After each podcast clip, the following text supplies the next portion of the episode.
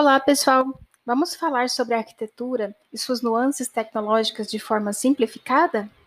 Eu sou a professora Fabiola Lima e este é o TacaCast, um podcast para simplificar a tecnologia da arquitetura.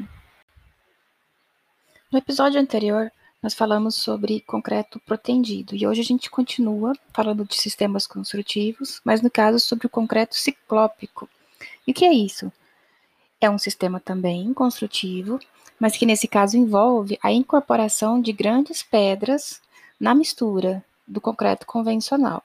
Essas pedras são popularmente conhecidas como pedra de mão ou matacão. Esse nome e também a técnica são originários das construções ciclópicas gregas, onde as estruturas eram feitas com grandes blocos de pedras, no entanto, sem a presença da argamassa ou outro ligante como cimento para fixá-las. E isso, a utilização de grandes pedras, acaba limitando o número de juntas e provocando a redução também de pontos fracos na alvenaria. O concreto ciclópico apresenta algumas semelhanças e pode até ser confundido com o sistema construtivo de alvenaria de pedra argamassada, mas claro que não se trata da mesma técnica.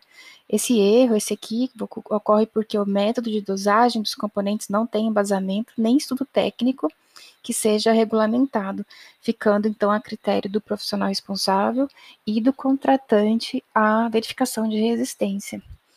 Nesse caso também, para que seja verificada a resistência e principalmente a resistência à compressão, são feitas moldagens de corpos de prova executados de acordo com a norma de compressão do concreto, que é a NBR 5739 da ABNT.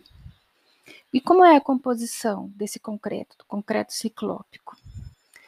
As pedras devem ser de rochas que apresentem o mesmo padrão de qualidade da brita utilizada na preparação do concreto. Para ser considerada então uma pedra de mão, deve ser obtida na primeira britagem da rocha. E essa britagem resulta em granulometrias variadas. Porém, para ser, ser considerada mesmo uma pedra de mão ou um matacão, o pequeno bloco deve ter tamanhos superiores a 10 centímetros e o peso médio acima de 5 quilos por pedra, mais ou menos do tamanho ou um peso que uma pessoa com relativa força consiga carregar. Quanto à execução, né, esse método ele parece bastante com o processo convencional do concreto. Porém, nesse caso não é comum o uso de armadura na estrutura. E as pedras de mão não fazem parte da dosagem do concreto. Portanto, não são colocadas no caminhão betoneiro, evitando assim danos às lâminas internas do equipamento. A pedra de mão deve ser incorporada à massa do concreto no momento da concretagem. E, muito, muito importante esse detalhe, elas devem ser limpas e saturadas de água antes do seu posicionamento na colocação na hora da concretagem. E por que, que isso é importante? O umedecimento das pedras resultam no êxito da estrutura, fazendo com que elas não percam a água, que o concreto não perca a água para a pedra. Né? E isso então evita alterações indesejadas nas reações de pega do cimento e também não prejudica a interface pedra-concreto da mistura.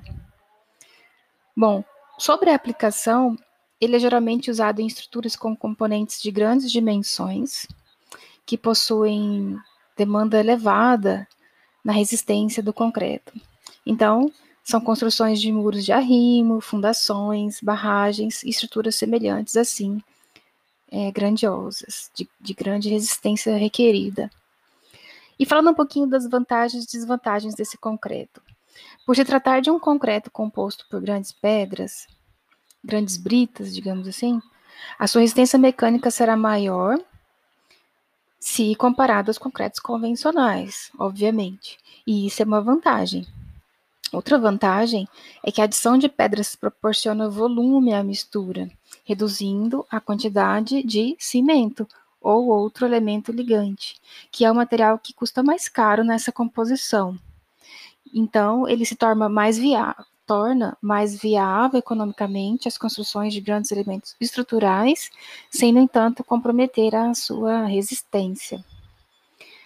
Quando o concreto ciclópico é utilizado em muros de arrimo, a sua capacidade drenante é eliminada, e nessas condições é necessário a implementação de um sistema complementar drenante na face em que há o contato direto com o solo, para que a pressão da estrutura seja aliviada. Não chega a ser uma desvantagem esse detalhe, mas implica na complementação do método, tendo em vista que a água precisa percolar, precisa caminhar, ser drenada.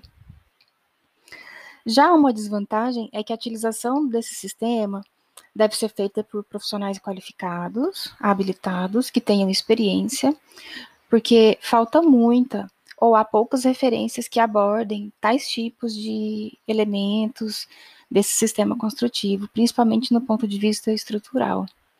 Uma outra desvantagem é também no quesito da análise estrutural quanto à heterogeneidade do conjunto. Existe dificuldade em mensurar as estruturas e o seu cálculo, principalmente, uma vez que as pedras apresentam diferentes valores de rigidez, devido à variação dimensional. E isso é perceptível nas seções transversais dos elementos a serem construídos. Então, ao se fazer um corte numa barragem, no momento A, vai ter um valor diferente desse corte no momento B, no momento C, e essa variação dimensional gera tensões diferentes de acordo com as diferentes seções. Difícil de se mensurar isso.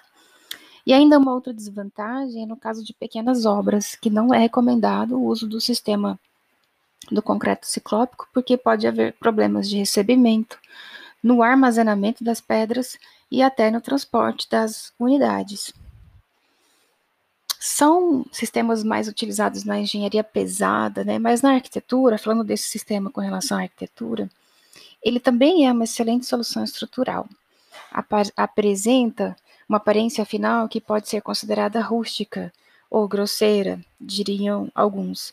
Mas isso depende da habilidade do projetista, do arquiteto ou do engenheiro em tirar maior proveito do sistema, dos materiais, para a sua resistência máxima, mas também para a sua qualidade estética. Então, vai depender da habilidade do profissional nesse sentido e das preferências do cliente, né, do consumidor ou do demandante do serviço. Para algumas imagens, visite o nosso perfil no Instagram. O link está na descrição aqui do podcast. E espero que tenham gostado. Você acabou de ouvir mais um podcast da TacaCast. Para ter acesso a esse e mais conteúdos exclusivos, visite e siga o nosso grupo de estudo no Instagram, Taca Grupo de Estudos. Até a próxima!